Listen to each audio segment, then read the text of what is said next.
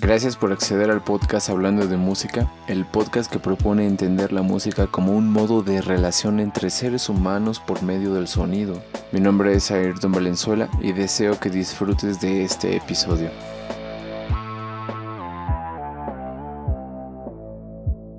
¿Cómo te ha ido en, en las grabaciones en pandemia? Pues muy complicado, la verdad. Al principio sufrí mucho porque me tocó el cambio de nivel precisamente. ¿En la pandemia? Ah, cabrón. O sea, me tocaba el cambio, salió la pandemia y dijeron como no, eh, presencial tiene que ser, entonces nos esperamos. Ok. Y pues ya vimos que no llegaba el tiempo, obviamente. Porque, ¿qué les, ¿qué les piden de cambio de nivel ustedes? Pues, como específicamente creo que Nada. Nada. O sea, yo monté como algo barroco, español, clásico y no me acuerdo qué más. Em, Romántico también. Ok. Entonces no, no tienen como un repertorio específico. No. Ah, qué chido. a mí sí me late eso. Igual con, con Irving estaba platicando, creo que lo vi la semana pasada y me dices que como las percusiones tienen como 100 años, lo que nos piden es una obra de cada instrumento prácticamente. Y ya, o que contenga a, todos los instrumentos. Y a nosotros nos piden Bach, nos piden concierto, nos piden sonata, una obra mexicana y una pieza libre. Sí, claro. Pero creo que eso es en titulación, más bien. Estoy hablando de titulación. Si en el cambio de nivel nos piden Bach, concierto, son algo libre. Y creo que ya.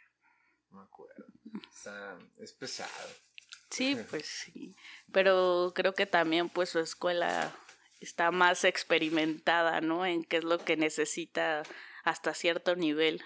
O sea, yo veo que, por ejemplo, las arpas, dependiendo de la generación en la que vienen, están teniendo ciertos niveles. O sea, ¿cómo? Mm, pues o sea, ¿cómo que de la generación que viene? ¿Te refieres como de la generación de maestros? Mm, pues es que de los maestros, en realidad yo solo conozco a mi maestro, ¿no? Y a los demás no los he escuchado tocar, pero también no conozco a muchos de sus alumnos ni que muchos estén tocando tampoco, ¿no? Un par mm. que están sobresaliendo, ¿no? Pero por ejemplo las audiciones para las escuelas pues cada vez son más complicadas, ¿no? A comparación de hace unos años a ahorita. Ya entendí. me acuerdo que cuando yo busqué a mi maestro, pues la verdad que pues, venía en cero, ¿no? Yo venía de tocar otro tipo de música y pues él me enseñó todo, ¿no? Desde el inicio, pero sé que ahorita él ya no podría aceptar a alguien en mi situación, ¿no? Que llegara desde el tan bajo, ¿no? Tan bajo nivel. O sea, sí empezaste muy... ¿A los cuántos años empezaste a tocar arpa? Yo empecé a tocar arpa regional como a los ocho más o menos. Ok. Entonces, pero así estuve muchos años y no leía partituras, todo era... Mm, como muy empírico, ¿no? Ajá. Muy oral. Sí. O sea, era mm, ver al maestro, ¿no? Verle las manos y copiar. Copiar. Y ya, pero no era como de, ay, hay que hacer escalas o esto es un arpegio, nada, o sea, lo que veías, lo aprendías, lo replicabas y ya. Órale. ¿Y cómo es el arpa regional? O sea, ¿qué, qué tipo de género es? Pues tocaba son jarocho. Ok. También toqué algo de mariachi, de arpa grande, de tixla, guerrero. Sí, sí, sí. Y pues más o menos eso, principalmente. qué chido. ¿Y cómo te sientes? Bueno, primero, eh, ¿ya quieres que empecemos? Ah, sí. ya habíamos empezado, ¿no? bueno, eh, es que nada, bienvenidos aquí al podcast y muchas gracias por estar observando este episodio. Y como, podría, ah, como pudieron ya ver, me acompaña una arpista amiga mía, Jacqueline Aguirre. ¿Cómo estás? Muy bien, muchas gracias. Contenta de estar aquí hoy. ah, qué chido. Oye, y bueno, nos estamos dando un cafecito y un pancito, aún, aún no le doy una mordida. Y espero que ustedes allá en casita también esté acompañándonos con un cafecito. no, pero pues gracias por venir, gracias por darte el tiempo. Me interesa esa parte del arpa regional, del, de como el, instrumento en, en la música, digamos, que a veces decimos no académica, no clásica. ¿Y cómo fue para ti esa diferencia de pasar de lo empírico a pasar, y me dijiste que los ocho años, ¿no? ¿Cuándo empezaste a estudiar lo académico? ¿Cómo fue esa transición? ¿Cómo te sorprendió? ¿Te acuerdas? Sí, sí, ¿cómo olvidarlo, no? Eh, pues fue complicado, ¿sabes? Eh, porque pues yo venía ya de un ritmo muy cómodo, ¿no? Lo voy a llamar así y me sentía bien, íbamos a tocar, teníamos muchas presentaciones. En ese entonces teníamos un grupo como ensamble tradicional, porque tocábamos precisamente cosas de Veracruz, de Tierra Caliente, de Tixla, o sea, un poco de todo. Igual mis compañeros pues tocaban huasteco, entonces abarcábamos una serie de pues ya teníamos un espectáculo, por así decir, ¿no? Y... ¿Pero estabas allá? O sea, en Veracruz y en Guerrero? No, yo empecé en iniciación cuando tenía seis años. Entonces, en ese entonces, iniciación se dividía en dos ramas, la de música clásica y la de música tradicional. Ah, ok. Entonces yo estuve en la de música tradicional y aprendí pues a bailar también, este, eh, a tocar ensamble y todo eso, ¿no? Pero todo enfocado a lo regional. Así como al folclore, ¿no? Ajá, como ahora le llaman, ¿no? Así como dice, dice.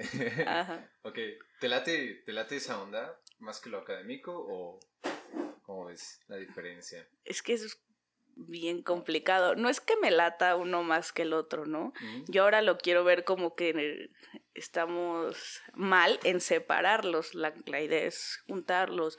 Yo veo que a mí no me tuvo que haber costado tanto trabajo adaptarme, porque al final, pues, el arpa es el arpa, ¿no? Y, y las cosas que aprendí allá sí me sirven acá y las que estoy aprendiendo acá igual, ¿no? Entonces, sí el cambio fue muy brusco porque te digo, no, no me habían apoyado, ¿no? No a nivel técnico, no a nivel teórico. Entonces tenía ahí como ciertas lagunas y a la hora de sentarme en el arpa clásica, pues fue de vas a empezar con un dedo, ¿no?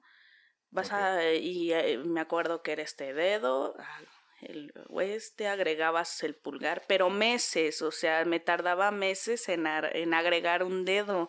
Entonces imagínate lo fuerte y emocional que es que tú de que vienes de estar tocando en el degollado, así muy padre, que ya te sentías algo. Sí, claro. Pues estás tocando con un dedo. ¿Cómo? ¿Volver a aprender? Eso fue más o menos cuando tenía 15 años, ah, algo así. Entonces sí pasaste un buen ratote, mm, pues digamos, sin este aprendizaje de escuela, ¿no? Sí. O sea, me la pasé muy bien, la verdad es que me divertí mucho en iniciación y, y, y mi infancia es así invaluable, ¿no? Okay. Pero ya a veces sí pienso, uy, qué pesado, ¿no? Así solfeo me costó mucho trabajo. De hecho, el primer año en la Olimpo reprobé porque no daba, ¿no? Y yo seguía en la prepa, entonces tenía muchas presiones de, de dar el 100 en todo. Y pues aparte la presión de que qué onda, no toco nada, ¿no? Toco con un dedo y se supone estoy en una escuela profesional, ¿no? Entonces, imagínate. Oye, pero ¿cómo fue para o más bien, ahorita cuántos años tienes? 21. 21. Ah, ya, huevo. El, ¿Cómo ha sido para ti como esa visión de toda la vida, bueno, no toda la vida, pero desde los ocho años estar tocando y tocando y siempre estar como aprendiendo algo nuevo. O sea, ¿cómo, cómo manejas eso? esa superación de, por ejemplo, estaba aprendiendo a tocar con un dedo, luego con otro y uno al cada mes. ¿Cómo lo superabas? Igual, ¿cómo te fue en esto de solfeo? ¿Cuál, cuál fue el reto que tuviste que superarte para pasar la materia? o no sé cómo decirlo, más bien para dominar el solfeo. ¿Cómo fue? Pues yo creo que soy muy afortunada de tener a las amistades que tengo, ¿no? Ah, te la pasaba. Ah, no es cierto. No, no. Bueno. no, estoy jodiendo. Eh, pero en todo me han ayudado mis amigos, ¿no? O sea, desde que les pregunto una obviedad para ellos, hasta escúchenme, ayúdenme con esto, ayúdenme con el otro, ¿no? Entonces en eso siento que tengo mucha suerte, ¿no? En que mis amigos siempre me han apoyado, ¿no? En que me han explicado. Me acuerdo que, que no sabía yo ni cambiarle las cuerdas al arpa clásica cuando llegué, ¿no? Entonces eh, tenía que ver un video en YouTube. Porque Baltasar me explicó una vez, ¿no? Y era así como muy obvio para él, las cosas se hacen así ya, ¿no? Sí y nomás no, no se me quedaba, ¿no? Entonces tenía yo, ya hasta tenía mi video apartado, como, ay, ya se me rompió el arpa. A buscar. ok. Sí, sí, me acuerdo que, que Ivana aprendió a cambiar las cuerdas del arpa antes que yo. Porque pues cuando no hay tiempo era como de ayúdame, por favor. Ya no me paro. wow, qué chido. Pero qué, qué cool, ¿no? O sea, a veces volteamos a ver como, como que no aceptamos a veces ayuda de los compañeros, como que decimos, ay, ese es de arpa, pues toca menos, o ay, ese es de violín, pues es un mamón, ¿no? Lo que sea. Y a veces es muy necesario que otras personas te echen la mano, porque son otro tipo de punto de vista, es otra perspectiva. Como hace ratito me mencionaste que, pues, que las arpas a veces no son como los violines o los, o los, y las violinistas que llegan y leen todo a primera vista o los pianistas. Es como, no, tengo que ver los pedales, tengo que ver esto. ¿Cómo ha sido para ti esa convivencia? Pues ellos me entienden a mí y yo intento también entenderlos a ellos, ¿no? Pero es padre porque aprendes muchas cosas. Me acuerdo que acompañaba así a las masters de violín. Y pues yo qué voy a saber del arco y esas cosas, ¿no? O sea, pero es muy padre, aprendes muchas cosas, te imaginas también muchas cosas y las aplicas. ¿no? Al, al, final el imaginario y lo que las ideas que en tu mente se crean son muy fuertes y acercándolo a lo que tú conoces, que es tu instrumento, te ayuda te ayuda mucho, ¿no? Sí, totalmente. De hecho, yo tengo una, bueno, no es filosofía, pero hago mucho el ejercicio de tener o relacionar como diferentes ramas con lo que hago. O por ejemplo, si a veces estoy con un, por ejemplo, con una pluma, ¿no? Que estoy así. Digo, ah, pues es lo del arco, o sea, es lo, es lo mismo si lo agarro de esta manera pues es como si tuviera el arco y, luego paso este mismo ejercicio ahora al arco y resulta que sí se puede, entonces se puede relacionar diferentes cosas con lo que uno está haciendo. Luego no te, no te toca que te dicen, ¿cuántos instrumentos sabes tocar? ¿Cómo, ¿Cómo, manejas esos clichés de, de, la, sociedad? ¿Cómo los manejas? Ay, no, ay. Pues, Cada vez siento que pierdo la paciencia un poco más. ¿Por qué? Pues al inicio, pues explicas, ¿no? Que al momento de decidir un instrumento y que se va a hacer tu carrera, pues no te da tiempo, ¿no? Más que pues por un hobby o para distraerte, pero como tal, tocarlo, tocarlo, pues ni el tuyo, ¿no? sí, sí, sí. Hay, una, hay una imagen un día que vi que decía, mm, o tocas bien un instrumento o tocas todos bien mal. y pues mucha razón. Sí, es verdad. O sea, yo sé que hay gente muy talentosa que sí lo puede hacer, ¿no? Pero siento que nosotros como académicos es muy raro el caso, ¿no? Pues tú sabes. Sí, es raro. La verdad, dedicarle tiempo a un instrumento nos lleva toda la vida. Sí, tú, llevas desde los ocho tocando. Oye, pero dijiste que cuando entraste a, la escuela viste la arpa clásica.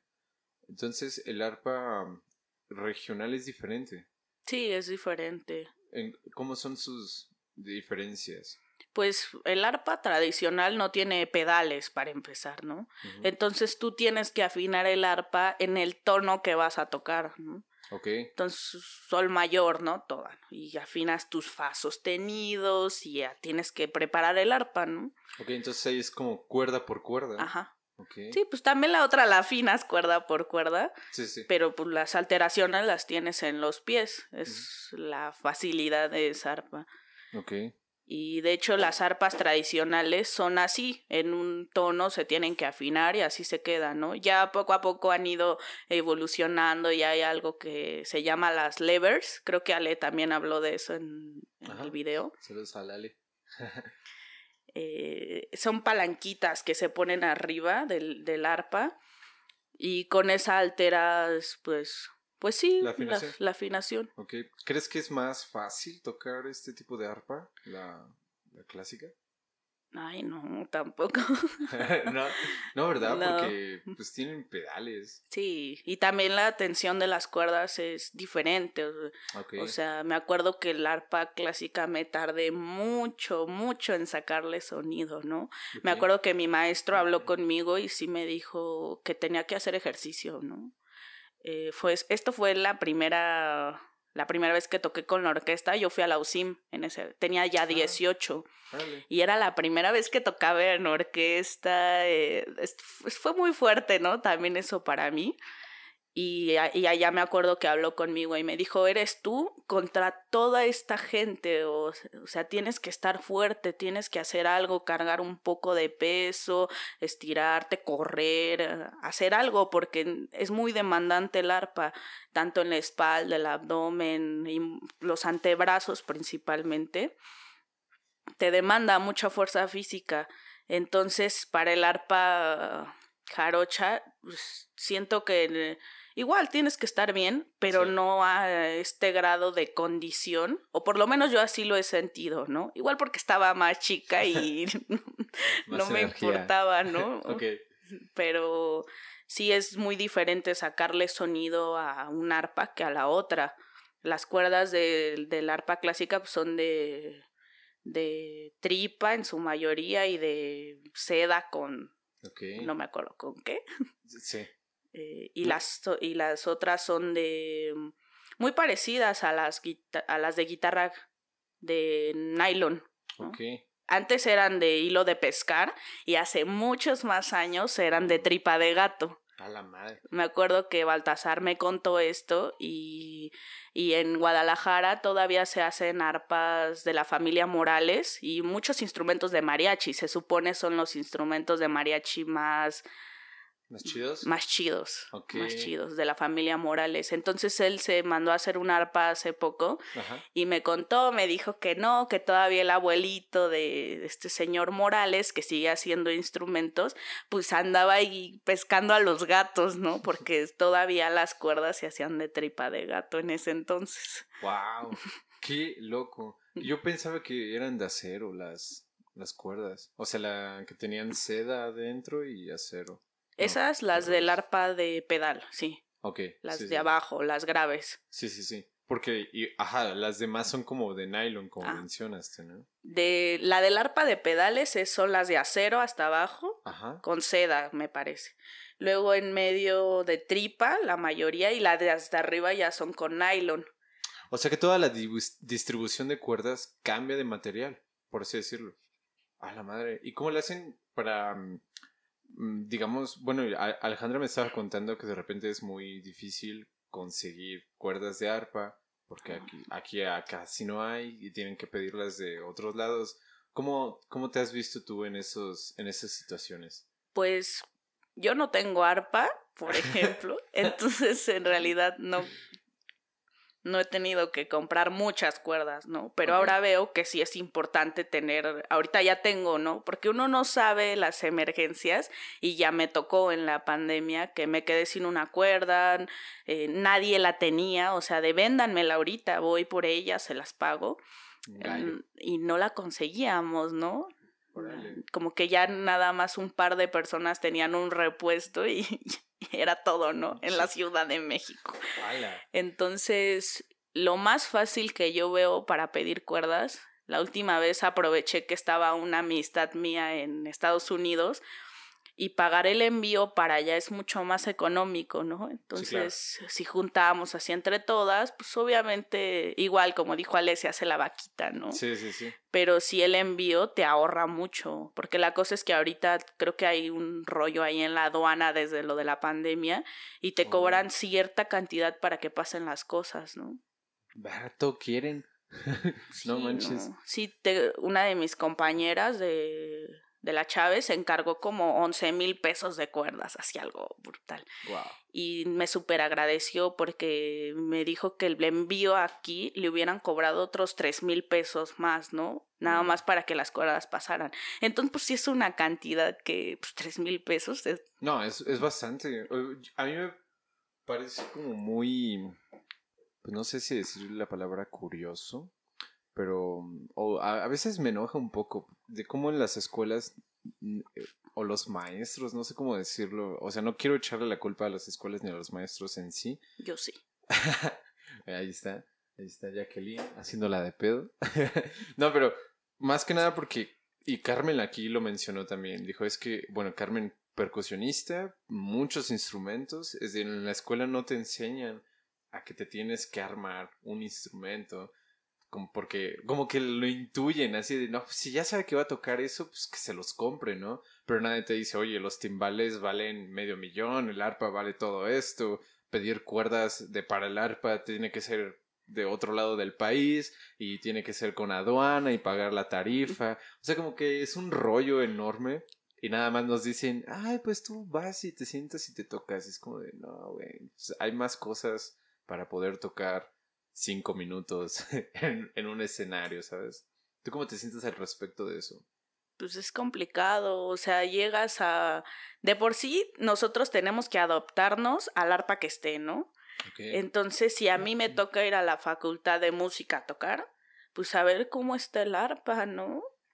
Me acuerdo que en una ocasión no había de las tres, cuatro arpas, un arpa con las cuerdas completas, ¿no? Entonces me acuerdo que Baltasar olvidó su set de cuerdas y con una arpa le completamos a la otra.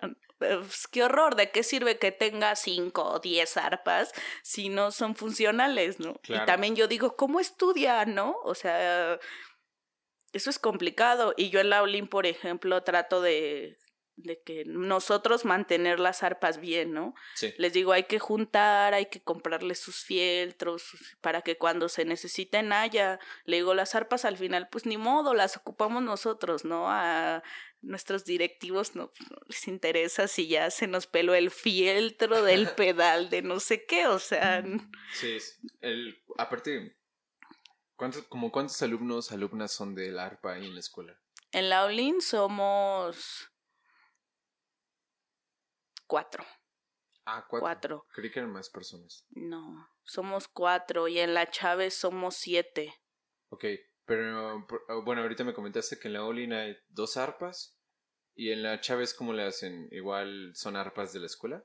En la Chávez sí, hay cuatro arpas de la escuela. Ok, y bueno, y supongo que se tienen que rolar el turno, ¿no? O sea, de como yo voy a estudiar, ¿cómo le hacen para eso? O sea, ¿cómo le hacen para no sé, por ejemplo, yo a veces veo a Israel estudiar ocho horas al día, ¿no? Y, él me dice, güey, es que yo tengo que estudiar esas ocho horas. A Lenin lo veo estudiar, no sé, ponle seis horas. Y me dice, güey, pues es que yo tengo que estudiar esas seis.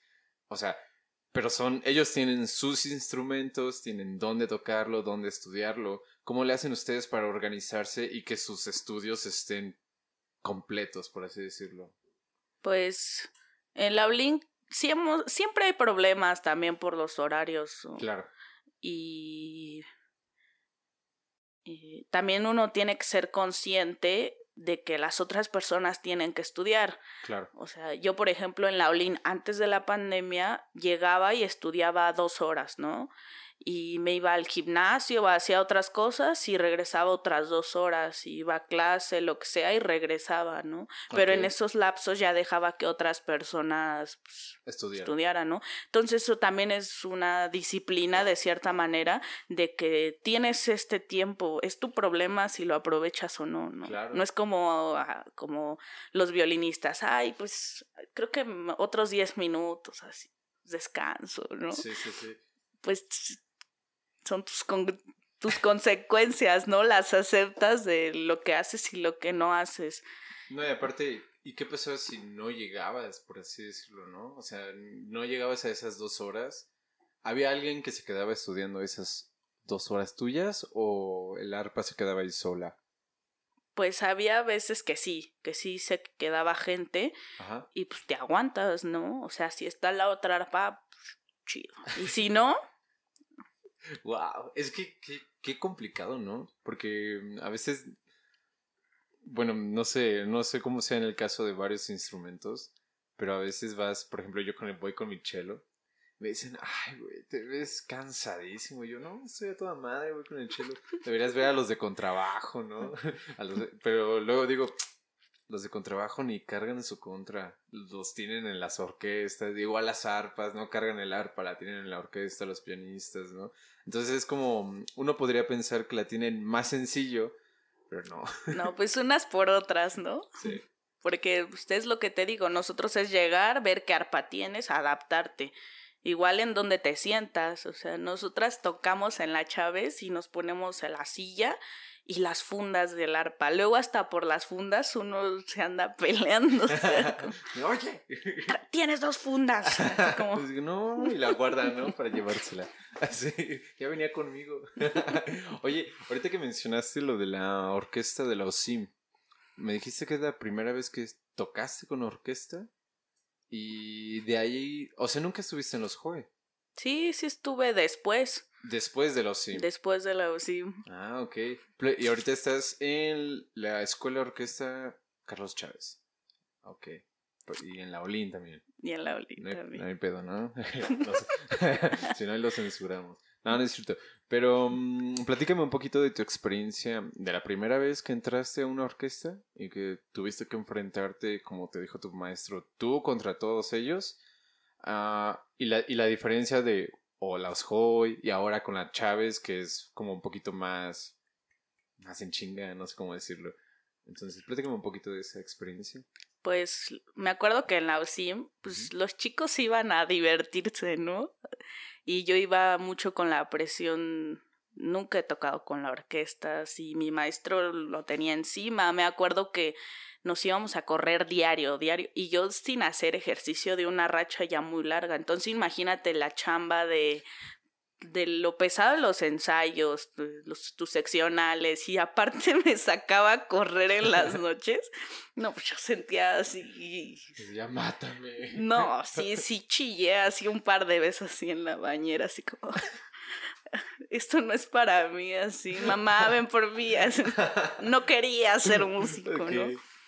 En los ensayos siempre me estaba demandando como en la fuerte, ¿no? No te vas a oír. eh. Entonces me acuerdo que tenía las manos deshechas, diario me tenía que reventar las ampollas, llevaba hasta mi agujas y todo, ¿En serio? Un, todo un ritual ahí horrible.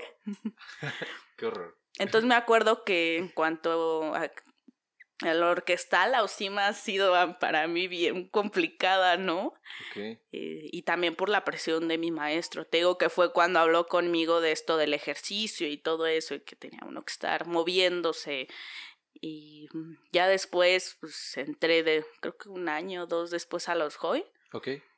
Y pues igual sientes presión porque estás tú sola, ¿no? O sea, a mí nadie, si el director no me da la entrada después de 200 compases de cuenta, yo ya quedé, o sea. Sí, claro. Va a estar así. ¿Qué? ¿Ya fue? Así esperando y ya cuando te tocan tus tres notas, ya no entraste. y ahí todos te voltean a ver, ¿no? Es como de. Sí. Sí, sí, sí, sí, sí. Sí, yo me acuerdo muy bien en. ah, creo que con Andrea, ¿sabes, Andrea?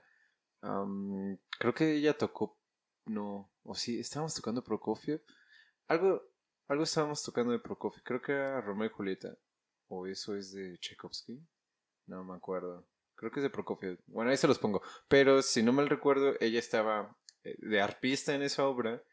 Y me acuerdo que tenía una parte importante. Y el Orduy de ¡Toca! Dirigiendo, ¿no? Y, y, y Andrea, ¡ah, ya es aquí! ¡ya es aquí! O sea, es como, ¡ah! Entonces sí los veo como muy en problemas porque son grandes partes en las que ustedes no tocan. Como Sí. que unos 10 minutos, 8.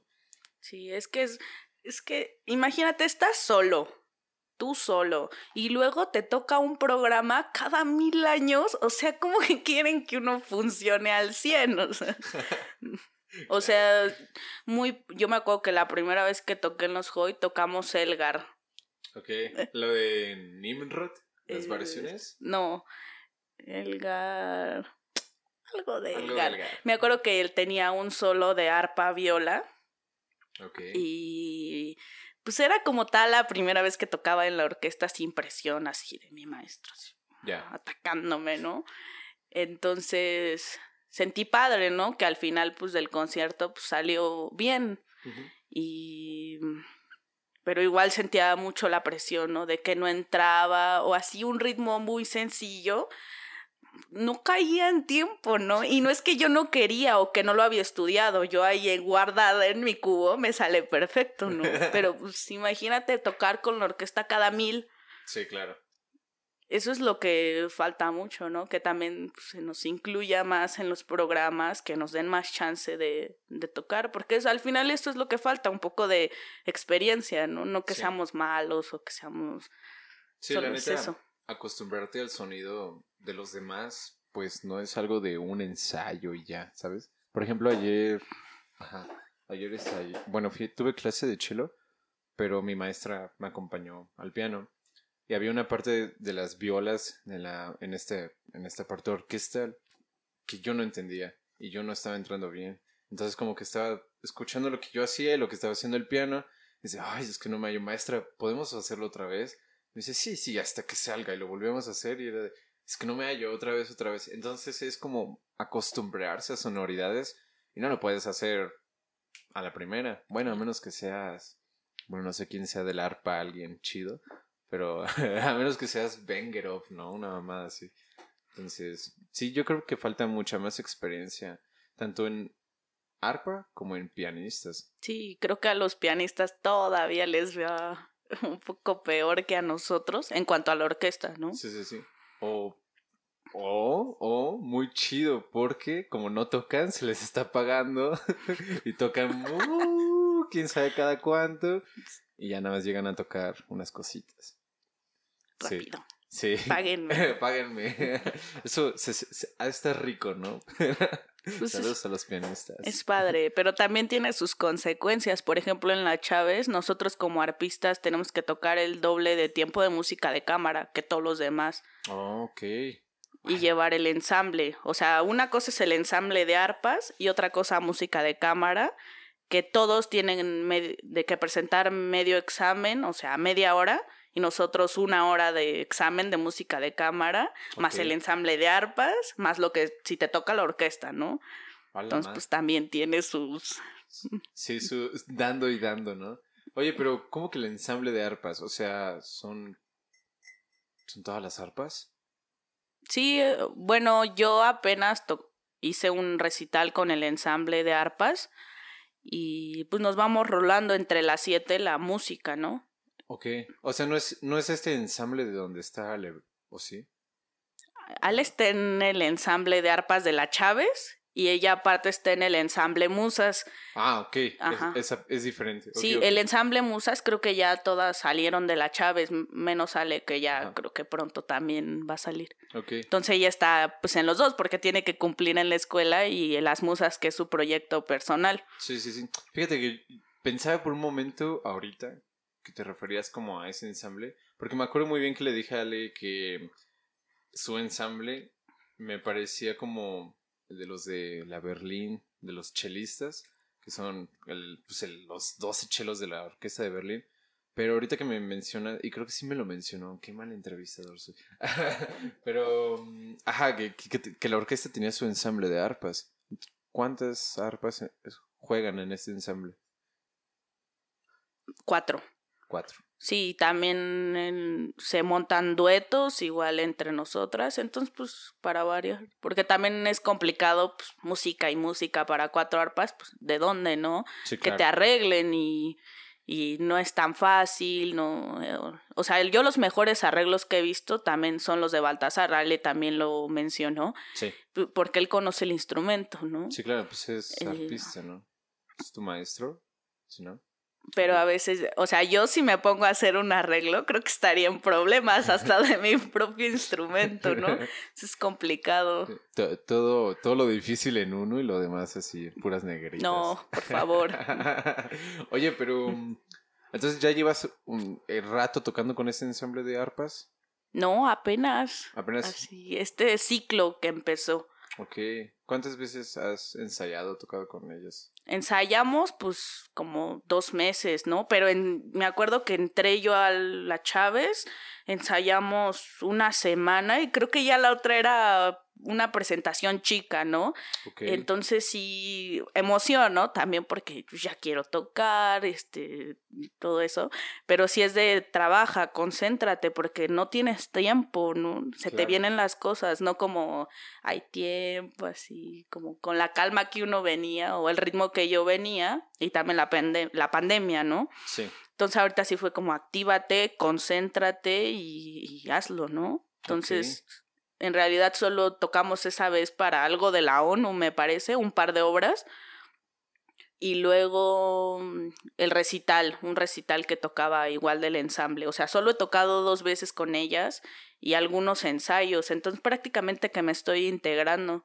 ¿Y cómo ha sido para ti esa integración? O sea, ¿ha sido difícil? ¿Te gusta? ¿No te gusta? Sí, sí me gusta. Sí, un poco complicado, ¿no? pero creo que es una buena primera manera de empezar a ensamblar con un instrumento que conoces en, teoría, ¿no? Claro. Entonces, pues muy padre, porque igual trabajas con chicas que tienen más experiencia y no te sientes como al descubierto completamente, te sientes más cómodo. Entonces, yo ya lo veo como una experiencia que necesitaba, ¿no? Ok. Que, que digo como, wow, todos deberíamos de tener esta oportunidad que estoy teniendo yo ahorita y que no tan fácil se puede dar en otras escuelas. Yo no veo, yo no sé, por lo menos que en otras escuelas se haga lo mismo. No, creo que no. Entonces, sí lo veo como algo diría que necesario y más nosotros que por lo mismo que no estamos tan incluidos en en la orquesta y todo eso. No siempre, pues el ensamble puede estar más activo en realidad. Entonces sí lo veo necesario. Sí, aparte fíjate que, ah, bueno, últimamente leyendo un poquito aquí de... Mm, ay, no me acuerdo si fue en ese libro, en este que se llama El poder de la retórica. Y por ahí otro de mm, filosofía que se llama No Cosas. Sí, si no mal recuerdo, en, estos dos libros viene de que la amistad, eh, más bien la libertad, se puede encontrar en la amistad, ¿no? Y por ejemplo, o sea que somos seres relacionables. Entonces, la música también nos, en ensamble nos permite relacionarnos. O sea, a veces nosotros, bueno, no solo nosotros, todo el mundo se pausó en teoría, todo el mundo eh, comenzamos a utilizar cubrebocas y a veces cuando estamos tocando no podemos hablar, ¿sabes? No podemos platicar. Lo que dialogamos es a través del instrumento.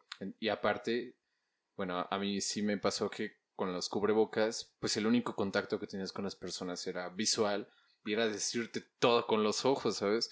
Y ese tipo de experiencias, ese tipo de relación, yo pienso que son muy necesarias para nosotros como músicos. Y aparte, yo siento que tocar con amigos como que te libera. Como que es de, ay, no, ma, a esto es a lo que me dedico, ya me acordé por qué me gusta, ¿sabes? Entonces sí pienso que hay instrumentos que son como muy rezagados en las escuelas o que los hacen a un, lado porque pues no es la masa de violines, ¿no? Que son los que siempre se van a escuchar más. No sé cómo veas eso. Triste. Oye, y cuéntame un poquito de tu, tu experiencia de audiciones a estas orquestas y a esta escuela. ¿Todo fue por audición? Sí. ¿Fue presencial? ¿Fue en video? Fue virtual, todo, fue, virtual. Ok, pero estamos, estoy hablando de la Chávez, ¿no? Sí, este de la Chávez. ¿Cómo fue tu preparación? Mira, fue bien difícil. De por sí yo, yo platico mucho con mis amigos de esto, de que en, otra, en otro momento más bajo de mi carrera no hubiera aguantado la pandemia, ¿no? Ahorita en teoría sé más o menos cómo hacer las cosas, cómo resolver por mi cuenta.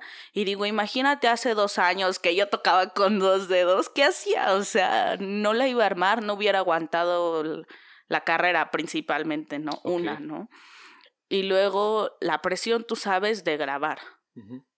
De mm, todo el tiempo, el equipo que no tienes. O sea, yo le. Iván me decía. Hola Iván. Saludos Iván. que siempre me anda ahí soportando, ayudando en todo. Ay, eh, me decía, es que pues cómprate un micrófono, ¿no? Más o menos. Y le digo, bueno, es que me, o me compro un micrófono o pago la renta del arpa, o sea. O, vivo. no puedo con todo, ¿no? Sí, claro. Entonces me acuerdo que mis primeros videos estaban así horribles, ¿no? Eh, eh, para mi cambio de nivel, Andrea me ayudó ella le dije a Andrea, pues es que no puedo con todo, o sea, estoy pensando en grabar, en tocar, en qué me voy a poner, en dónde pongo el arpa en mi casa, o sea, cosas tontas que a la, a la hora te angustian, te preocupan y que, y que en una situación normal tú te preocupas solo por, ay, voy a llegar, voy a sentarme, a afinar mi arpa, a tocar, adiós. Lo que sale, sale, y lo que no, ni modo, ¿no? Entonces, tener la cosa del video es más presión. Y también el verte en el video, escucharte, creo que uno es muy duro con consigo mismo, ¿no? No, ¿por qué hizo eso? Sí, claro. Entonces, por, para la audición de la Chávez, la música era difícil, más o menos. Y era un mes, ¿no? Entonces yo tenía como mi esquema de esta semana tengo que resolver de aquí a acá, no hay de otra, ¿no? Y la siguiente lo que me falte y las últimas dos prácticamente que es pulir, memoria y todo eso, ¿no? Ok. Entonces mi maestro así me dijo, no, no me gusta la sonata que elegiste, cámbiala, ¿no? Una semana menos de tiempo perdida. Entonces eso sí me dio mucha presión, me acuerdo que fue así, wow. O sea, no, no, te pidieron solo extractos orquestales. Sí, nos pidieron sonata, eh, Lucia de la Mermur, de Donizetti, y mm, Guapango, y la cadenza del Vals de las Flores. ¿Qué mm, más? Otra eh, cosa por ahí nos pidieron. Ok. Bueno. Wow. Por ejemplo, la cadenza, la de Donizetti, nunca la había tocado. Y sí era. Pues, ¿Esta perra? Pues sí, sí está. Sí ladra. De trabajo ahí. ok. Pues, y la del Vals de las Flores, pues como sea, ya la había tocado, ¿no? Para la audición de la Osjoy. Y el Guapango también ya lo había tocado. Okay. Entonces eso fue lo que me alivia, ¿no? También nos pedían un estudio. Entonces, pues yo creo que lo peor fue el estudio. ¿Por qué? ¿Cómo fue? O sea, ¿qué, ¿qué tipo de estudios son para ustedes? O no sé pues tenemos varios favoritos. Sí. Como para ustedes Popper, supongo. Mm, sí, pero como para pero como para entrar a licenciatura o, o para el nivel de licenciatura. Pues nosotros usamos Pozzoli, eh, DC. Creo que esos, esos estudios de DC son originales para piano, creo. Okay y se transcribieron, se arreglaron y también ya son importantes en la técnica del arpa. Y esos son, y los Voxa son los más importantes, creo, que usa Baltasar por lo menos. Voxa. Voxa. No conozco, ni idea.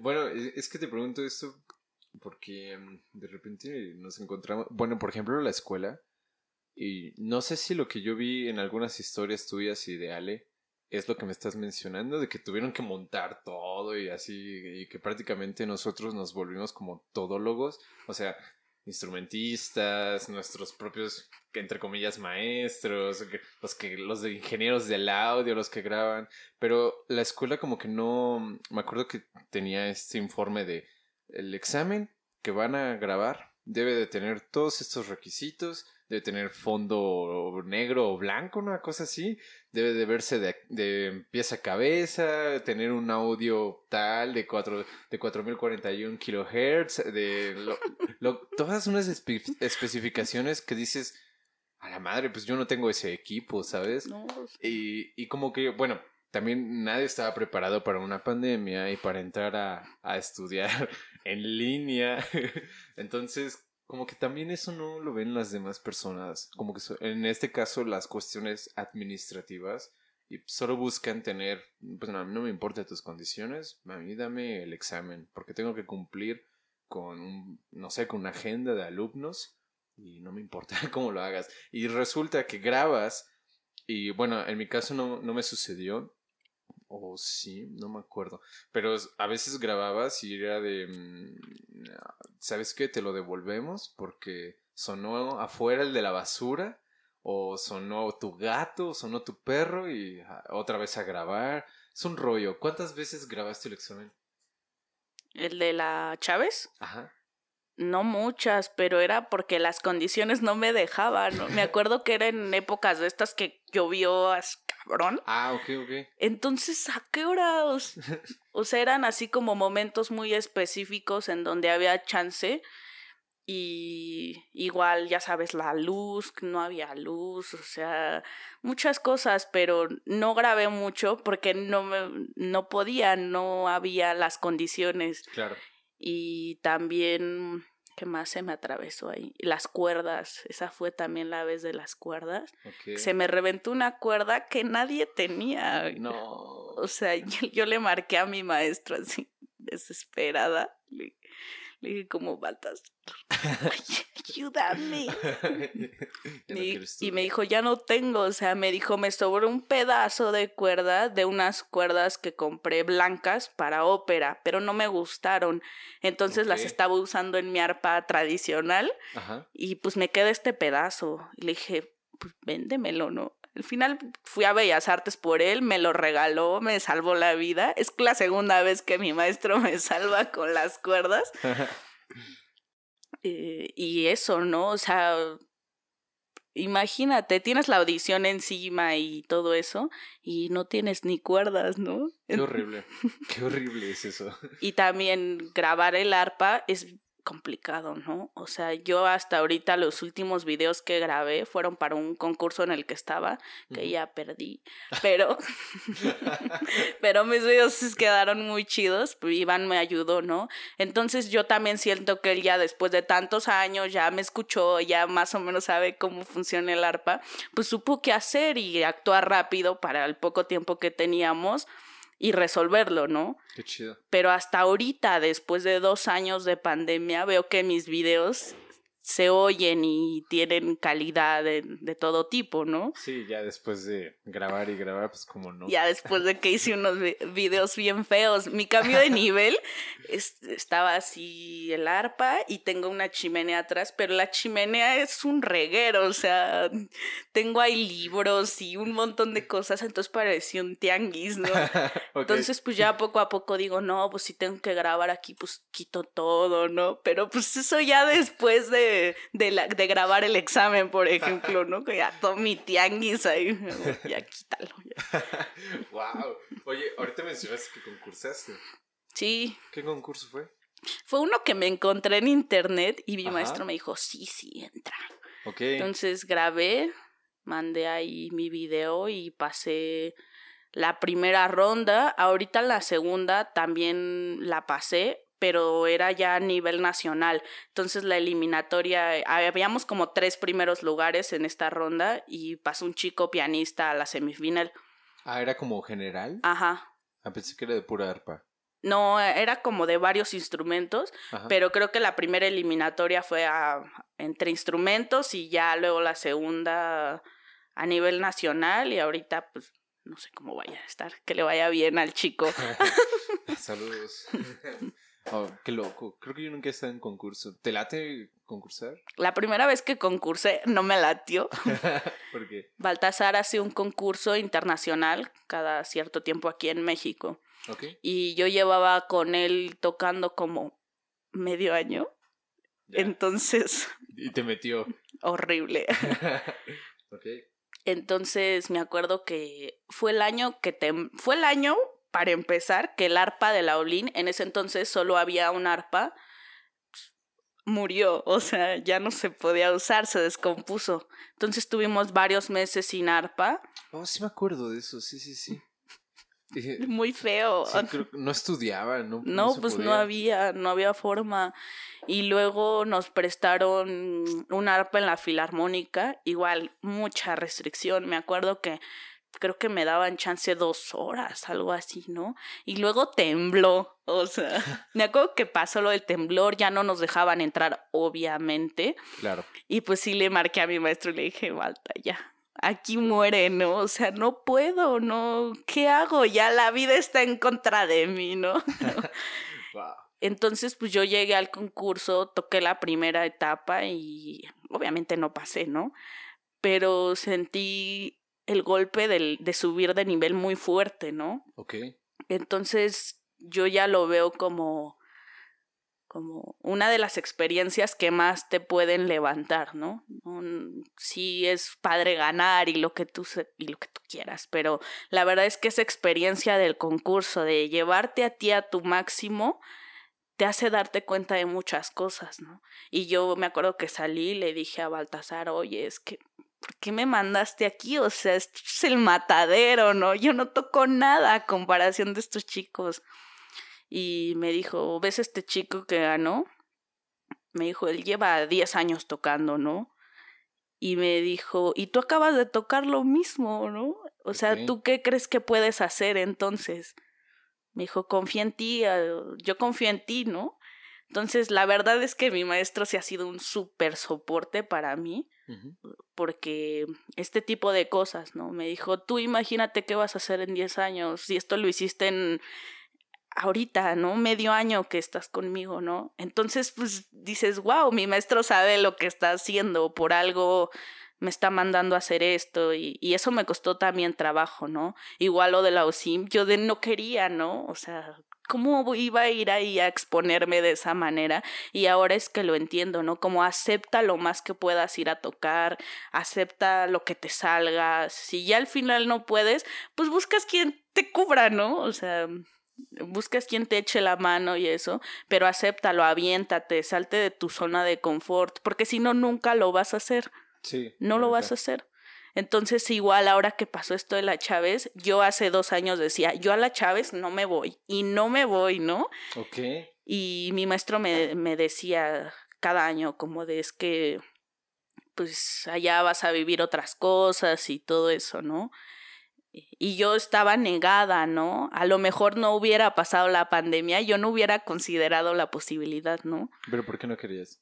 Mm, pues no quería, o sea, yo decía, ¿qué voy a ir a hacer hasta allá tan lejos cuando estoy aquí cerca? Este, tengo arpa, tengo todo, lo mismo, la comodidad, ¿no? Sí. Entonces, ahora lo veo y digo, wow, cuánta falta me hacía el ensamble, cuánta falta me hacía esta presión, cuánta falta igual para motivarte, ¿no? Porque quieras o no, ahorita nadie está motivado, ¿no? Sí, la, la, verdad existe, de hecho ayer lo estaba hablando con, con Isra, con Koyok, y me dice, güey, creo que este fin de año que está transcurriendo ahorita como que va mejorando porque todo lo demás, cero motivación, estás así toda puteada ahí en tu cuarto estudiando y solo te escuchabas a ti mismo, ¿no? Pero como dices, tener esta experiencia, pues te hace ver otro tipo de circunstancias. Sí, claro. Igual así me salieron un par de bodas. ¿Tú crees que yo había tocado en una boda? Jamás. O sea, no, no, no. Y fueron apenas así un par de ocasiones en la pandemia que me salieron un par de bodas y también es complicado, ¿no? Porque sé que hay chicas que están ya bien posicionadas en este negocio. Sí. Y apenas con Andrea le dije, yo quiero trabajar contigo, ¿no? Entonces a mí ah. si me sale algo, yo te busco, ¿no? Y platicamos y lo hacemos juntas, ¿no? Ok. Y le digo, o sea, nosotros estamos para apoyarnos, ¿no? Y le digo, si tú eres mi amiga y todo eso, y a mí me sale, a mí me sale algo, claro que me gustaría compartirlo contigo, ¿no? Entonces, esto lo hablé con Amali, otra chica de igual que salió hace poco de la Chávez, y ella me dijo, acepta tú todo, ¿no? Acéptalo. Entonces ella sí me hizo como que la gente habla conmigo y lo tomo y trato de quedarme con lo mejor, ¿no? Entonces ella también hizo así como ese cambio de sí, aviéntate. Igual el concurso que me encontré en internet, así dije, pues lo hago, ¿no? A lo mejor algo pega o esto. Igual salió una, una convocatoria de la Harp Column, una revista de, de arpistas. Okay y piden el monitoreo de varios arpistas alrededor del mundo. Entonces yo mandé mi solicitud de todo esto y quedé, o sea, ahorita estoy formando parte de ese proyecto y la revista me está haciendo un seguimiento semanal de mi progreso, ¿no? Wow, qué chido. Entonces son estas cosas que digo, wow, no, pues yo nunca me hubiera imaginado y por aventarme, por decir, sí, pues ya si no sale, pues no pasa nada, siempre vienen otras cosas, ¿no? Pero es lo mismo que te digo de la zona, ¿no? Que estamos todos muy cómodos, que entonces pues necesitamos hacer, buscar, lo que te encuentres, hazlo tú. Moverte. Sí, no sabes lo que te vaya a llegar. Claro, fíjate que ayer hablaba con Lenin sobre como ese tipo de situaciones en las que, bueno, yo, yo le decía, es que yo he hecho cosas como para ponerme en esa situación, aunque sé que tal vez me va a incomodar, aunque sé que tal vez vaya a resultar algo negativo, pues ni pedo. O sea, yo tengo que aceptar esa, esa, mm, esa consecuencia en este caso, ¿no? O si voy a hacer algo X o Y y me repercute en buena manera, pues qué chido, también lo voy a aceptar, ¿no? Siento que como aceptar esa parte es algo muy difícil, así de, no, pues, voy a hacer un concurso, y bueno, yo no, yo no he concursado, no, no me he preparado, y tampoco he hecho tantas audiciones. Y, lo y no las he hecho por miedo. Y justamente el otro día lo platicaba con Israel y me dice, güey, es que si nunca las haces, pues nunca vas a saber realmente si eres capaz o no eres capaz, ¿no? Entonces yo le dije, ok, mi meta el siguiente año va a ser tocar y tocar y tocar y seguramente audicionar algunas que otras cosas y si jala, chido y si no, también, ¿sabes? Entonces como que ponerte en situaciones para que ocurran cosas Está, está cabrón, pero está chido porque te sales de tu zona de confort, como mencionas. Sí, te hace crecer mucho, o sea, no lo ves ya después de la putiza y lo que tú quieras, pero creo que esa es la manera en la que yo he crecido, ¿no? Ok. O sea, jamás me iba, me iba a imaginar a qué iba a llegar ahorita, ¿no? O, o a lo mejor esto que estoy haciendo yo lo proyectaba uy, para mucho después, ¿no? Sí. Pero también pues, tengo a mi maestro, a mis amigos, así, y los veo a ustedes también que hacen cosas, ¿no? Que digo, ay, que esto está muy chido, ¿no? Que se van a festivales y todo ese rollo. Y pues a mí me dan ganas, ¿no? Como de como de darle para que en algún momento me toque a mí, ¿no? Eso está muy genial porque de repente muchas personas se quedan como, o sea, en ese aspecto se quedan como en la envidia, ¿sabes? O sea, como de, ah, esas personas están haciendo, ah, pues como que nada, X, oye, lanzan comentarios, en vez de hacer como lo que mencionas, si estos güeyes, estas morras están haciendo tales cosas, pues yo también quiero eso. ¿Qué tengo que hacer para medio llegar a eso mismo, no? Ah, ok, tengo que estudiar, tengo que aventarme audiciones, tengo que concursar, tengo X o Y, ¿no? Eso está muy padre. Siento que no todos los músicos. No, casi nadie. yo lo veo como como que nuestro grupo, por ejemplo, mis amigos es reducido, ¿no? Y entre nosotros como que nos, protege, nos protegemos, pero fuera de ahí siempre se dicen cosas y uno siempre oye cosas de otras personas, ¿no? Claro. Entonces eso a mí, imagínate, al inicio que empezaba, para mí eso era muy feo, ¿no? O sea, saber que hablaban de mí y no saben por lo que yo estoy pasando, ¿no? Tanto como yo no sé por lo que pasan ellos. Claro. Entonces cada quien está viviendo pues, en sus rollos, pero pues ¿para qué nos ponemos el pie? no entiendo, o sea... Sí, yo a veces le digo a Israel, es que, güey, o sea, a veces me sorprende que X o Y personas se están tirando mierda, en el caso, hacia mí, por así decirlo, y ambos estamos en México. ¿Sabes? Como, güey, estamos en el mismo bote. Cálmate, ¿sabes? no va a pasar otra cosa. Pero mm, siento que es muy importante como tener esta, estas referencias y sobre todo en amistades, que, sepan apoyar o que tú veas que realmente te están apoyando y decir, ah, ok, pues muchas gracias. Pues existe este apoyo, como lo que mencionas con Andrea, ¿no? Es, estos dos bodas que tuviste, digamos, son como los, em, los primeros huesos que has tenido, ¿sí? Ah, qué chido. Y te latió. Yo siento que es muy atractiva la dotación dos arpas. Así, así de, ¿saben qué va a haber en mi boda? No va a haber, sí, no va a haber rocola, va a haber dos arpas. Sí, pues sí. Y mm, yo, bueno, yo vi las fotos y se veía, se veían muy bien. O sea, ¿cómo, ¿cómo fue esta experiencia para ti? Bueno, yo toqué, Andrea fue mi técnico. Ah, ok. sí, pues es que cuando yo, uno toca, pues yo no tengo arpa, tengo que ver aparte con quién rentar el arpa, quién entonces Andrea es la que me ha ayudado a eso, ¿no? Eh, la primera vez toqué yo sola, entonces estaba nerviosa. Era la primera vez que toqué en realidad después de la pandemia. Y dije, bueno, qué mejor que quemarlo aquí en algo tranqui, así, la música sencilla. O sea, no es como, ay, ya voy a tocar al Venice aquí la primera vez, ¿no? Entonces estaba nerviosa, pero pues al final, ya cálmate, ¿no? Pues las cosas tienen que salir. Y pues es padre, ¿no? Es otra experiencia que, que digo, pues, igual a lo mejor y todos deberíamos de vivirla, ¿no? Nadie te va a quitar esa hora, esa media hora que estuviste expuesto. Claro. Nadie te la quita, ¿no? No importa si estás tocando esto o lo otro, ¿no? Música es música y se acabó. Y tú cada que toques tienes que dar siempre lo mejor, no importa si estás en una boda o estás en una sala, ¿no? O por lo menos yo lo veo así. Esta última vez que fuimos a tocar me llevé a Maya y eh, igual, o sea, adaptamos la música y todo eso y me la pasé muy bien. También son cosas que ya agradezco y que digo, wow, me hace muy feliz tocar con mis amigos, ¿no? No importa lo que toque, hacer música ya es bueno y se agradece, ¿no? Claro. De hecho, fíjate que en, octubre, y, sí, en octubre, octubre creo que fue el primer evento físico o presencial que tuve. Y fue tocar cosas pues muy sencillas. De hecho ya, ya, había tocado eso. Era creo que un concierto para guitarra de Vivaldi. Ah, creo que tocamos el Danzón 8. Y bueno, eran cosas sencillas.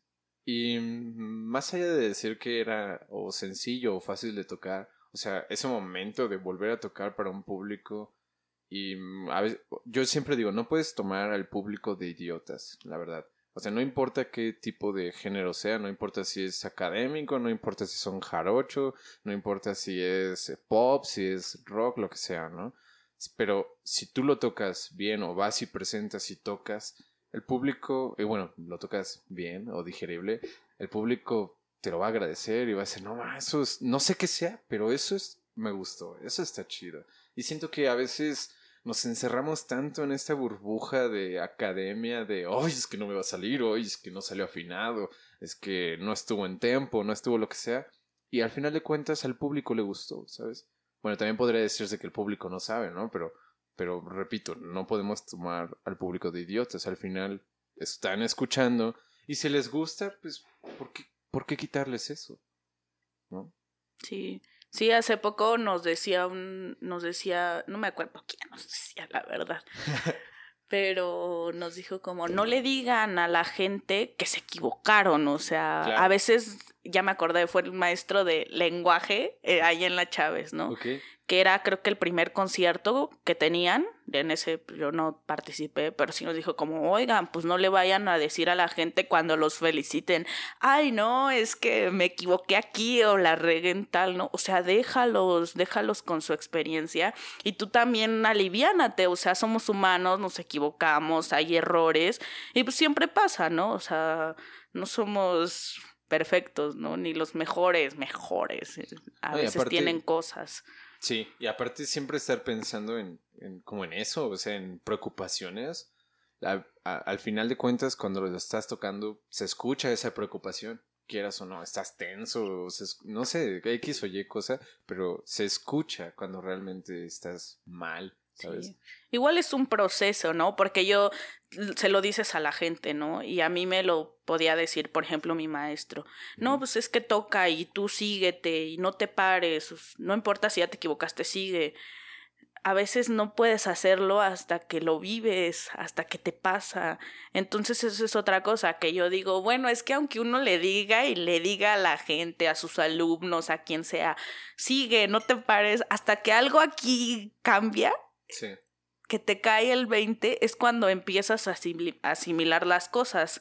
Sí, totalmente. Y todos pues tienen procesos, igual no puedes obligar a alguien a que lo haga, ¿no? Solo es cosa de tiempo, de experiencia, de sí decirlo, sí tratar de interiorizarlo, pero no es tampoco es fácil, ¿no? No, no es nada sencillo. De hecho, yo les digo a, bueno, a Israel y a Lenin, que ahorita viven conmigo y que yo vivo con ellos, les digo que la neta para poder superar, si quieres así mencionarlo, X o Y situación, tienes que poner en esa situación o ponerte en situaciones similares a ella. O sea, ¿cómo voy a superar el pánico escénico si no estoy en un escenario con, frente a un público más de una vez, ¿sabes? Entonces es, no, sí, yo sé que te entiendo que me digas que no tenga nervios, lo entiendo y me dices que lo supere, pero déjame superarlo en el escenario. Me voy a quemar, yo lo sé, pero pues es, es el único momento, porque el otro es en tu casa y en tu casa sí te sale, ¿sabes? Siempre, muchas veces decimos esa excusa de en mi casa sí me salía, y pero cuando llega el escenario, ahí se demuestra realmente si sí o no. Sí, claro. Sí, estoy totalmente de acuerdo, sí. Platícame un poquito ahorita de, del... Bueno, yo sé que ya me hablaste algo de la orquesta, pero ahorita en la Chávez, ¿has estado tocando en la orquesta? O sea, ¿han, han estado ensayando o algo así? Sí, ya hay programas. De hecho, el programa de este fin de semana es el primero que me toca. Ah, ok. Entonces, pues, ese va a ser mi debut con la Chávez. Eh, ¿En dónde va a ser para ir? Es en el complejo.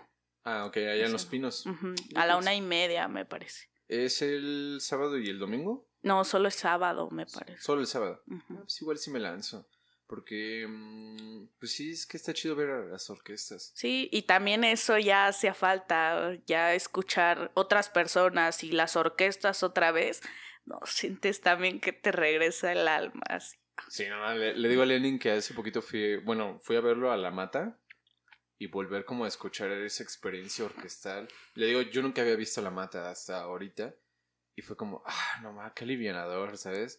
O sea, independientemente de X o Y la música, porque hubo, tocaron algo de Mozart que en específico no me gusta a mí, pero ir a escucharlo y de hecho creo que no dieron programa de mano, entonces para mí era como escuchar un repertorio que no conocía qué iba a suceder, ¿no? Tocaron Elías, tocaron Mozart y otra, y creo que... Ah, ¿Cómo se ah, pues llama? sí te vi. Ah, sí es cierto, ahí nos encontramos. Sí es cierto. ¿Qué, qué fue lo otro que tocaron? Eh, quiero decirle Mahler, pero no es Mahler, es este...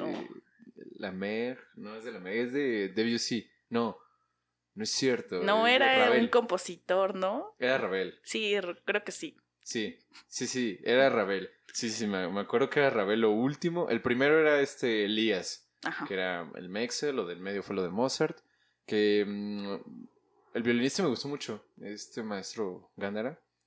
me, me, gustó mucho cómo tocó.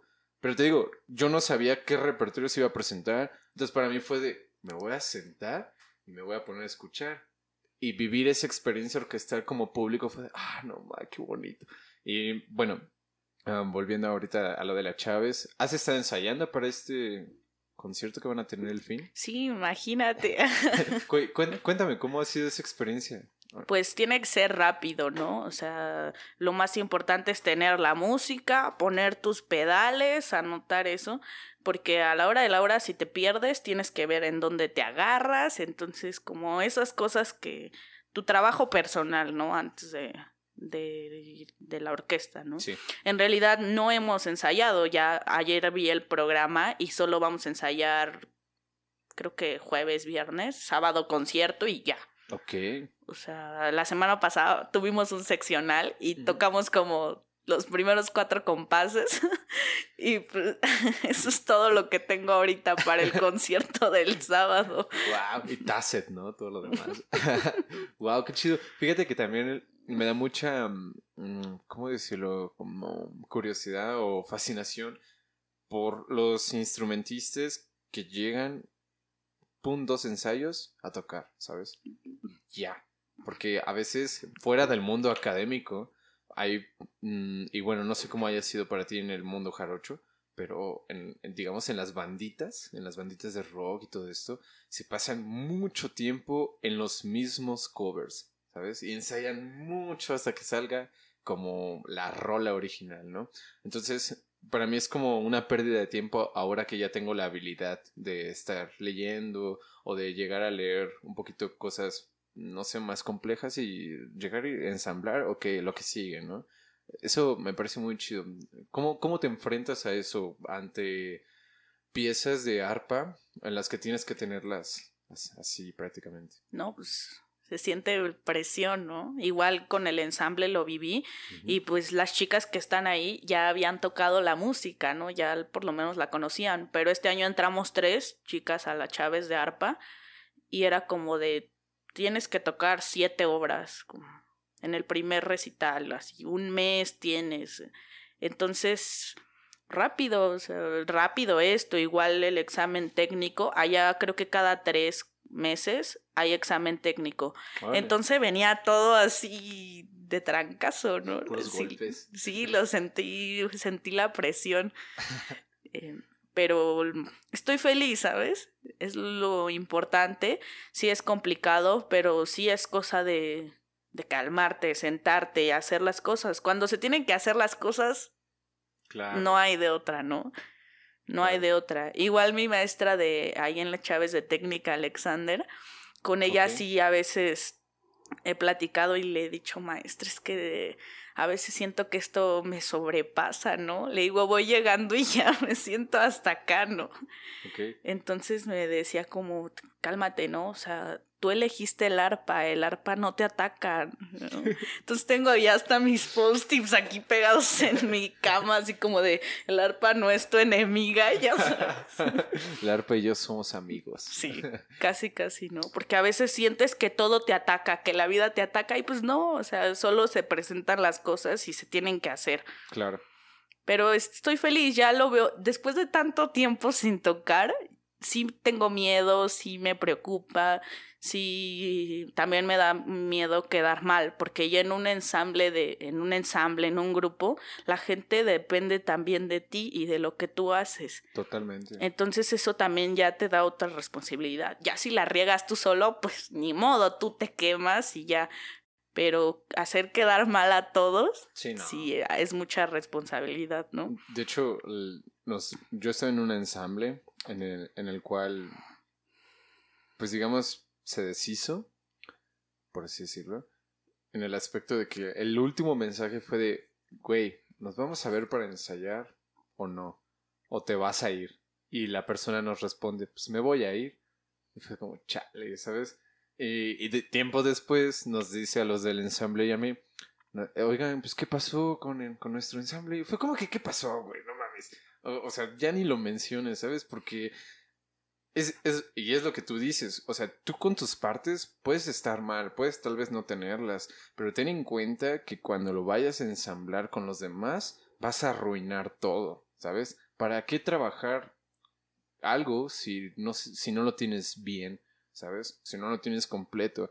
Y luego que saquen excusas de, no, pues yo sí me voy a quitar, o yo no voy a ir al ensayo, me da hueva, o X o Y, es como, güey, pues nosotros es un ensamble, es un proyecto, es algo serio, en este caso pone que era para la escuela, es algo para una materia que nos conlleva una calificación. Si lo vemos fuera de la escuela, ponle como, no sé, como cualquier ensamble famoso, pues es una empresa, güey. Entonces hay que trabajar para que la empresa y el proyecto salgan chidos.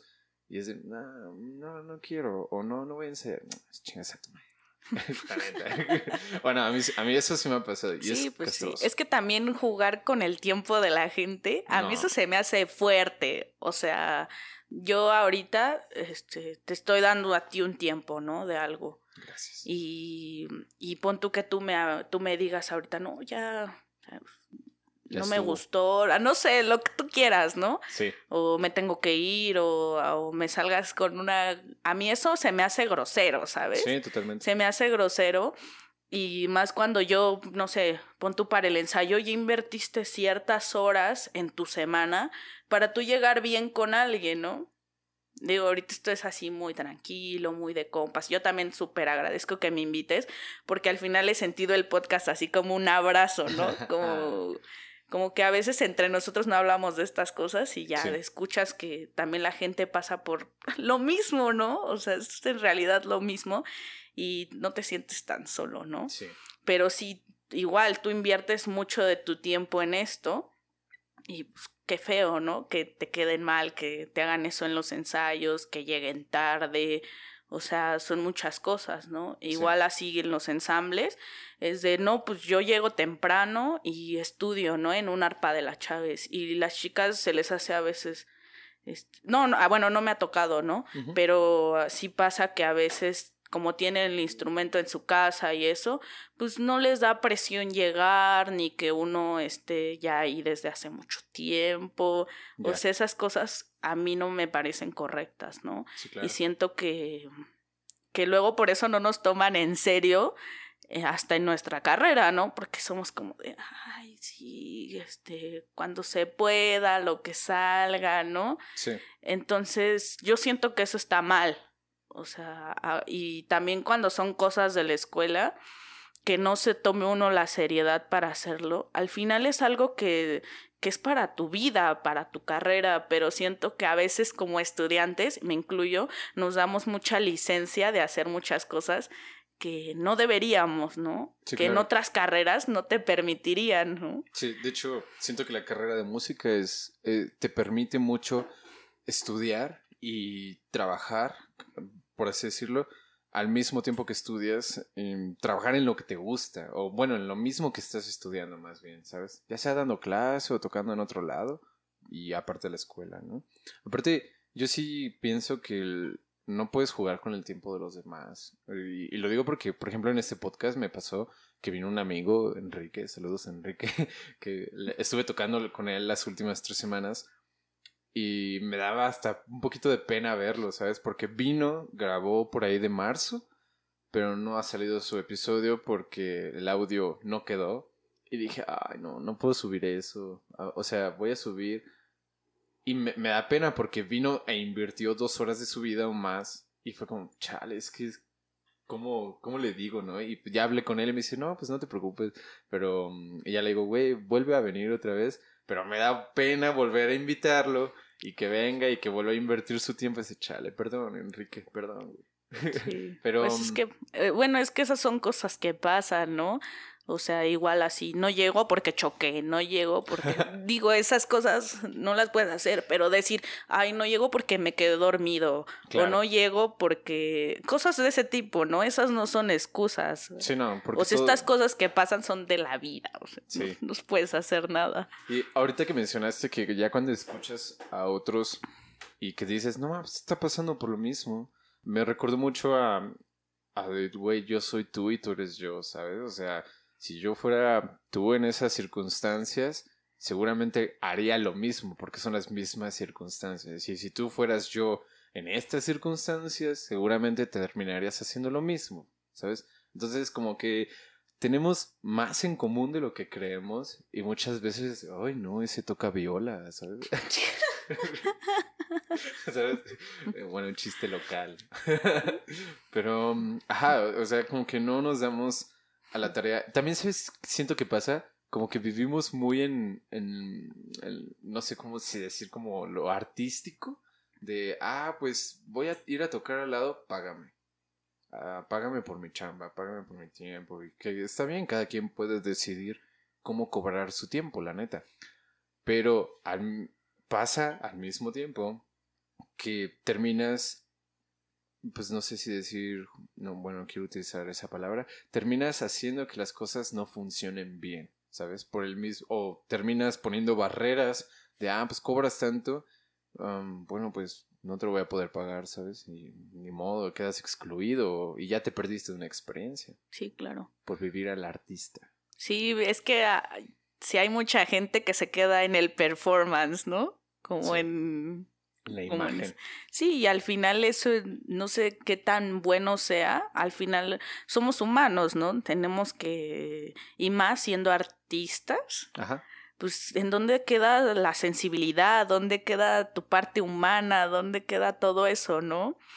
Es, es complicado. ¿Sabes? En, en, este libro que te digo de, de, filosofía que se llama No Cosas, hay una parte, bueno, el, el, el autor se llama Bayun Chulhan y es un filósofo actual y hace como crítica a la, a la actualidad, ¿no?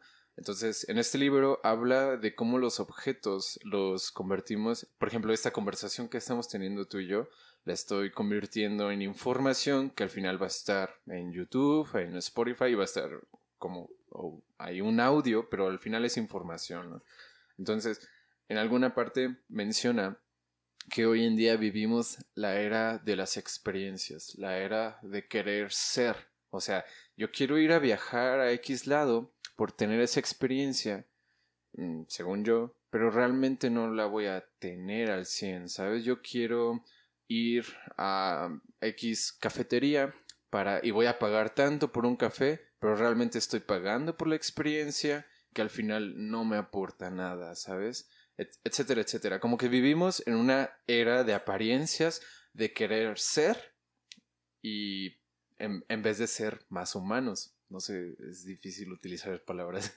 um, entonces, como que se nos olvida esa parte y siempre decimos, ay, es que yo quiero ser el, el, de hasta adelante en el atril, ay, yo quiero tener esta experiencia, ay, yo quiero ir a tal lado por la, por la experiencia, por la anécdota, ¿no?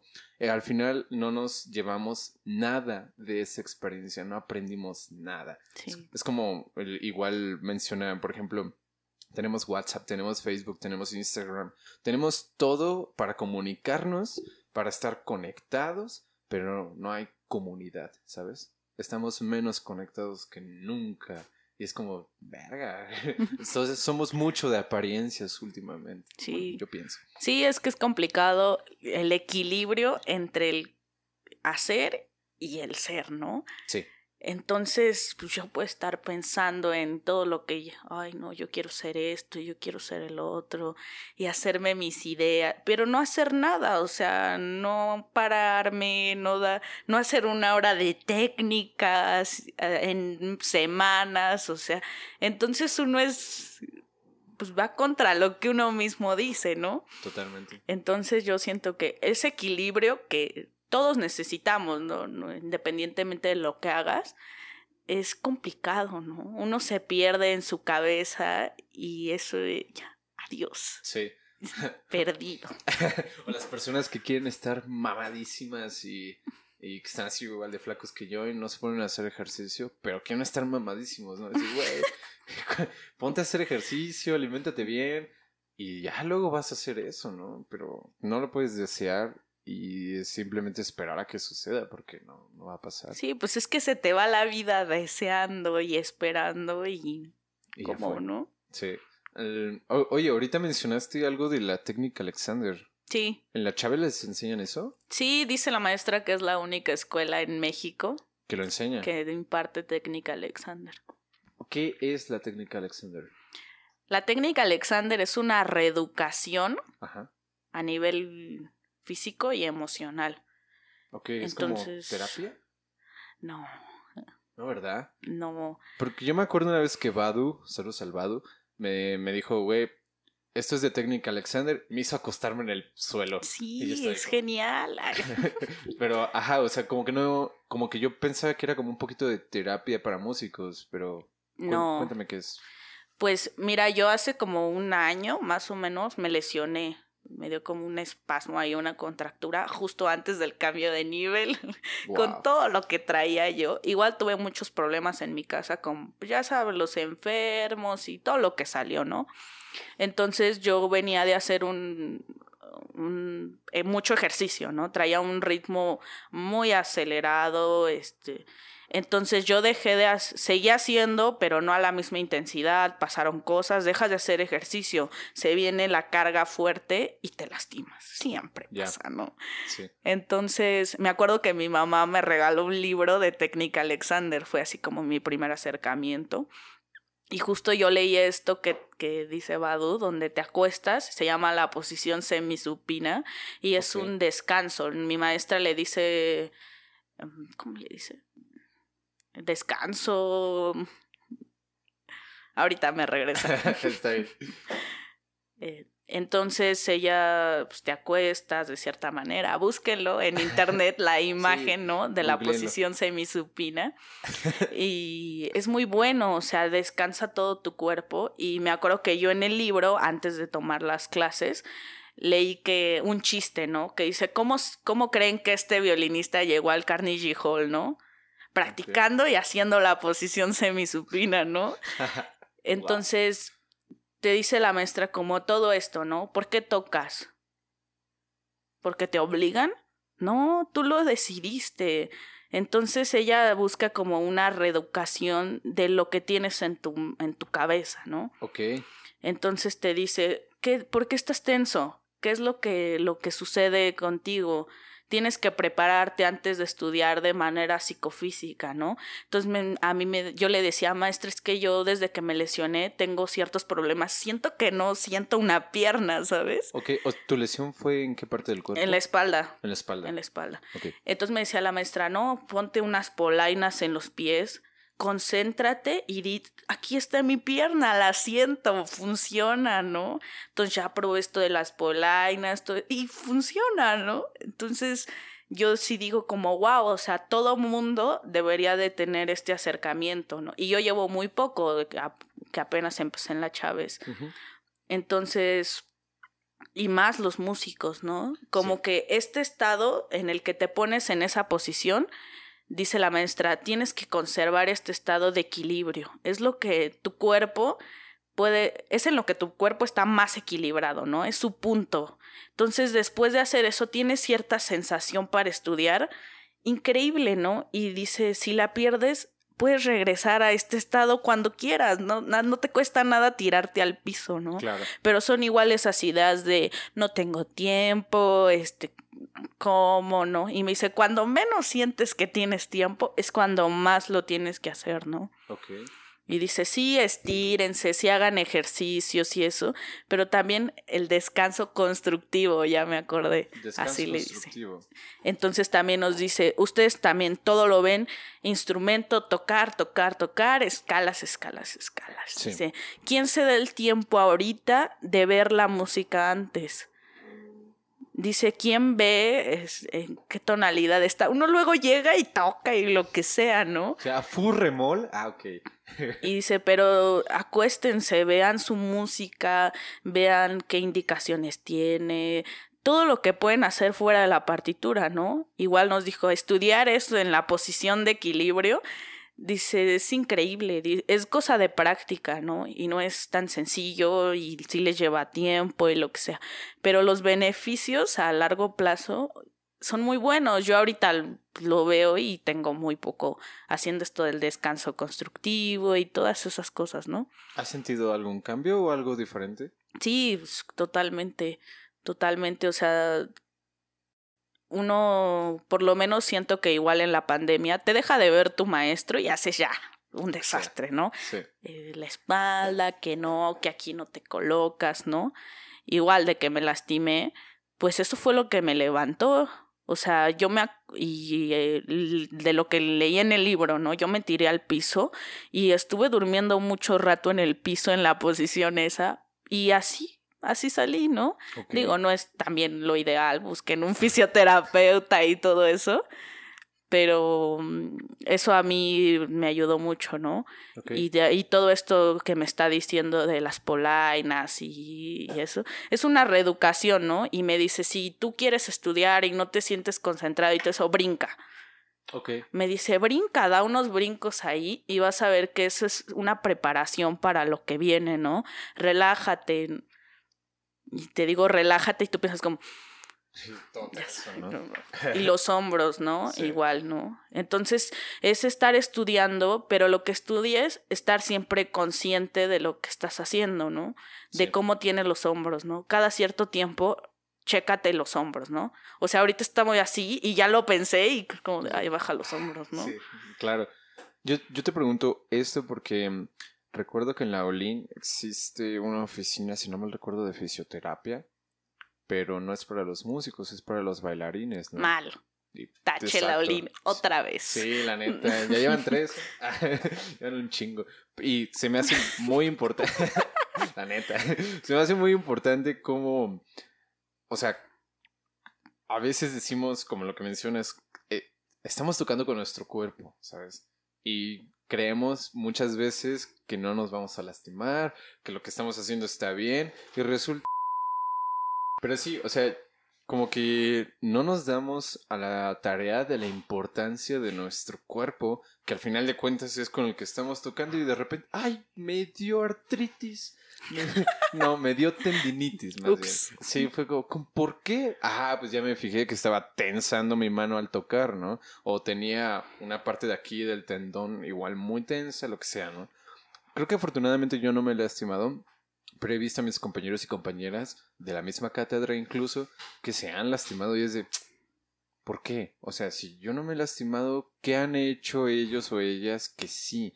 Y si se, y si se han lastimado, ¿por qué la escuela no, no, no da los servicios para que te atiendas? No, eso está mal. Eso está muy mal.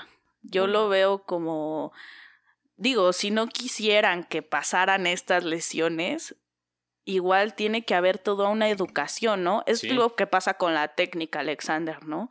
Esto es una prevención de lesiones, ¿no? Igual no me atrevo a hablar tanto del tema porque apenas estoy empezando a, a todo eso, pero es lo que nos ha dicho la maestra, ¿no? Es una prevención de todo lo que puede pasar. O sea, sí la fisioterapia te ayuda y te ayuda a salir de la lesión, pero el problema no lo estás atacando en realidad. O sea, esa lesión te pasó por algo. Claro, claro. Y, y, a veces hay lesiones que uno, yo el año que me lastimé, el año pasado, fue porque cargué una silla. Ah. Así, me dieron la silla y adiós mi espalda. O sea, se me, se me veía así la bola en la espalda. Como... Wow. Entonces, por cosas así, que ya traes una carga y haces algo ahí raro. Sí adiós, ¿no? Entonces, hay hasta maneras de, de cargar la silla, de todo eso, que, que sean conscientes, ¿no? Como dice la maestra, o sea, ustedes creen que si están así, ¿cuánto creen que pesa su cabeza? O sea, todo el peso que se está yendo ahí de lado, su columna, cómo les afecta. Entonces, eso que pasa en las escuelas es que no tenemos ni nosotros conocimiento, ni la gente que está a cargo de cómo funciona nuestro cuerpo, ¿no? Sí. No, aparte en México, no, yo pienso que no existe la cultura de la salud tan, o sea, tanto de la salud mental como de la salud física, ¿sabes? Ninguna. Ni una. Ninguna. y, en nuestros casos, bueno, seguramente en muchos tipos de trabajos, pero en nuestros casos, pues es muy importante y a veces lo dejamos tan a un lado, tan rezagado, tan infravalorado, que cuando nos ocurre es de, ah, tengo que ir con el fisioterapeuta y resulta que tenía la espalda, me sentaba más a la derecha que a la izquierda y debo estar con mis dos pompas en la, silla. Sí, pero pues qué necesidad de que nos pase esto, ¿no? O sea, qué, qué mal que, que a uno le caiga el 20 cuando se lastima. Es igual lo que te digo, o sea, a veces las cosas no se aprenden de otra manera pero si nosotros tuviéramos otro tipo de educación, claro que sería diferente. Sí. O sea, es muy feo y yo lo veo igual, te pasan las cosas, no tienes apoyo, ¿no? Entonces, ¿quién nos ayuda al final, no? O sea, nosotros mismos tenemos que ver por nuestra salud mental, nuestra salud física, y sientes que no das para todo, ¿no? Ay, no hay, la neta, tener ese tipo de Ah, es un privilegio. Sí, es un lujo. Es un privilegio. Necesitas dinero a fuerza, ¿sabes? Porque la escuela, como ya vieron, no nos lo va a pagar. De hecho, hasta nos lo quitaron, ¿no? Porque antes recuerdo que, si no estoy mal, ahí antes los músicos en la escuela sí podían ir a esa fisioterapeuta, ¿no? La verdad no me acuerdo. O sea, la única manera ahorita es de que te hagan un oficio en la dirección y ir a ver cuánto te atienden. Pero Sí, ya cuando no tienes un brazo, ¿no? Sí, no, no hay forma, ¿no? Y también no, no, hay, no está tampoco la cultura de estoy lesionado, tengo que descansar. Claro. O sea, me acuerdo que yo también una vez aquí me sobrecargué en el codo y estaba en clase, ¿no? Entonces fui a un fisioterapeuta y todo y me dijo, tienes que descansar, o sea, no hay otra forma. Y yo en mi cabeza decía, ¿cómo? O sea, ¿cómo voy a descansar? Ahorita no puedo darme el tiempo de eso, tengo eh, esto y esto y el otro y así, ¿no? Sí, tengo que comer, tengo que vivir. Entonces uno también no creo que somos una generación que apenas se está dando chance de, de, de, descubrir y de, y de darse estas cosas, ¿no? De buscar la manera, porque yo lo veo con mis papás, ¿no? Y digo, o sea, y mi mamá es doctora, mi mamá es médico, y digo, mi mamá, si le digo, mamá, necesito un psicólogo, así me va a mandar al cuerno, ¿no? Igual le digo, necesito fisioterapia y al otro lado, ¿no? Entonces, siento que somos los primeros en muchas generaciones que que empezamos como a cuestionarnos, a darnos chance. Y a mí me cuesta trabajo todavía aceptarlo, ¿no? Ok. Que yo diga, ay, sí necesito ayuda, ¿no? Sí, claro. De hecho, igual este hombre que te comento, Byung-Chul Han, tiene otro libro que se llama El aroma del tiempo. Y en algún momento menciona de cómo hemos convertido la vida de tranquilidad, la vida de ocio, por así decirlo, en en solo una etapa de descanso para volver a trabajar, ¿sabes? O sea, antes, con, supongo que con, creo que con Aristóteles o Sócrates, no me acuerdo quién, uno de estos dos personajes decía que la vida se podía basar en tranquilidad o en falta de tranquilidad, ¿no? Y, o en otras palabras, en ocio o falta de ocio. Después con Martín Lutero, que es el que dice, ¿saben qué? el trabajo va a estar por encima de todo porque lo voy a relacionar con la salvación divina. Entonces, pasamos a ser seres de productivos, a ser seres de producción, de trabajar, trabajar, trabajar, trabajar, y ahora solo los momentos de ocio son esos momentos de descanso, pero para regresar o de recuperación, para regresar al trabajo. Entonces somos una generación que viene de siempre estar produciendo y produciendo y produciendo y produciendo y cuando llega este tipo de ejemplos de, ay, güey, tienes que descansar. No te das chance. O Tú solito te, te autodestruyes, ¿sabes? Sí. Yo esa vez del codo creo que fue la primera vez que me lesioné y así no tenía que tocar tres, cuatro días y estaba yo deprimida, ¿sabes? No había otra palabra, ¿no? Y ahorita trato de tomármelo con más sabiduría, ¿no? Y si me dicen descansa una semana, ni modo, o sea, es por tu bien, tómalo con calma y todo eso. Pero ¿para qué te torturas tú también mentalmente si no puedes hacer nada? No puedes tocar. Exacto. ¿O qué quieres no tocar todo el mes a tres días? O toda la vida. Sí, de hecho, yo pienso que, bueno, algunos tuvimos la oportunidad en pandemia de quedarnos más tiempo en casa que otras personas. Entonces, ese, esas, esas oportunidades que se nos dieron a algunas personas, digamos que tuvimos el tiempo a nuestra merced o, en otras palabras, tuvimos mucho tiempo para poder ser ociosos, ¿no? Y al mismo tiempo se creaba una ansiedad de pensar que no estás haciendo nada, ¿sabes? Cuando eso en teoría no debería de ser malo, porque si estás estudiando todos los días, pues no es que no estuvieras haciendo nada, date unos dos, tres, cuatro días de descanso, luego regresas y hasta regresas con más gusto, tal vez hasta más suelto, más, no sé, más tranquilo con tu propio instrumento. Siento que es muy importante la, el descanso y no lo tenemos. No. Está culero, ¿no? Sí, está feo. Igual pasa con el repertorio, ¿no? Yo cuando empecé era como de diario tengo que ver todo, ¿no? Ya. Y hay gente a la que le funciona, ¿no? Y hay gente a la que no. Pero a veces en, e, en este justo, este largo tiempo que dices, o sea, puedes ver hoy ves esto y el otro y así. y mañana lo descansas, pero estás viendo otra cosa. Y cuando lo retomas, está muy, muy bien, ¿sabes? También le das tiempo a tu cabeza, a tus manos, a todo, ¿no? Sí. Igual, y darte chance de estudiar la música de otras maneras, como te digo así. Igual escucharla, porque me acuerdo igual que cuando empecé en lo de la orquesta y eso, pues cada cuánto ensayaba. Ya. Igual ahorita, dos veces y ya es el concierto que me toca el sábado, ¿no? Sí. Entonces me decía Iván, es que tú tienes que oír la música, si puedes oírla y tocar y, irte acostumbrando a lo que tiene que sonar, eso ya te va a dar un paso adelante, ¿no? Pero ya de entrada escuchar la música, hay gente que, que este es tu, tu repertorio y nunca lo oyen. ¿no? Sí, claro. Nunca lo oyen. ¿no? Sí, se quedan solo en, pues, en su página. Sí, y digo, sí está, sí está bien, ¿no? Porque a veces dice, no, es que quiero conservar mi interpretación íntegra y todo eso.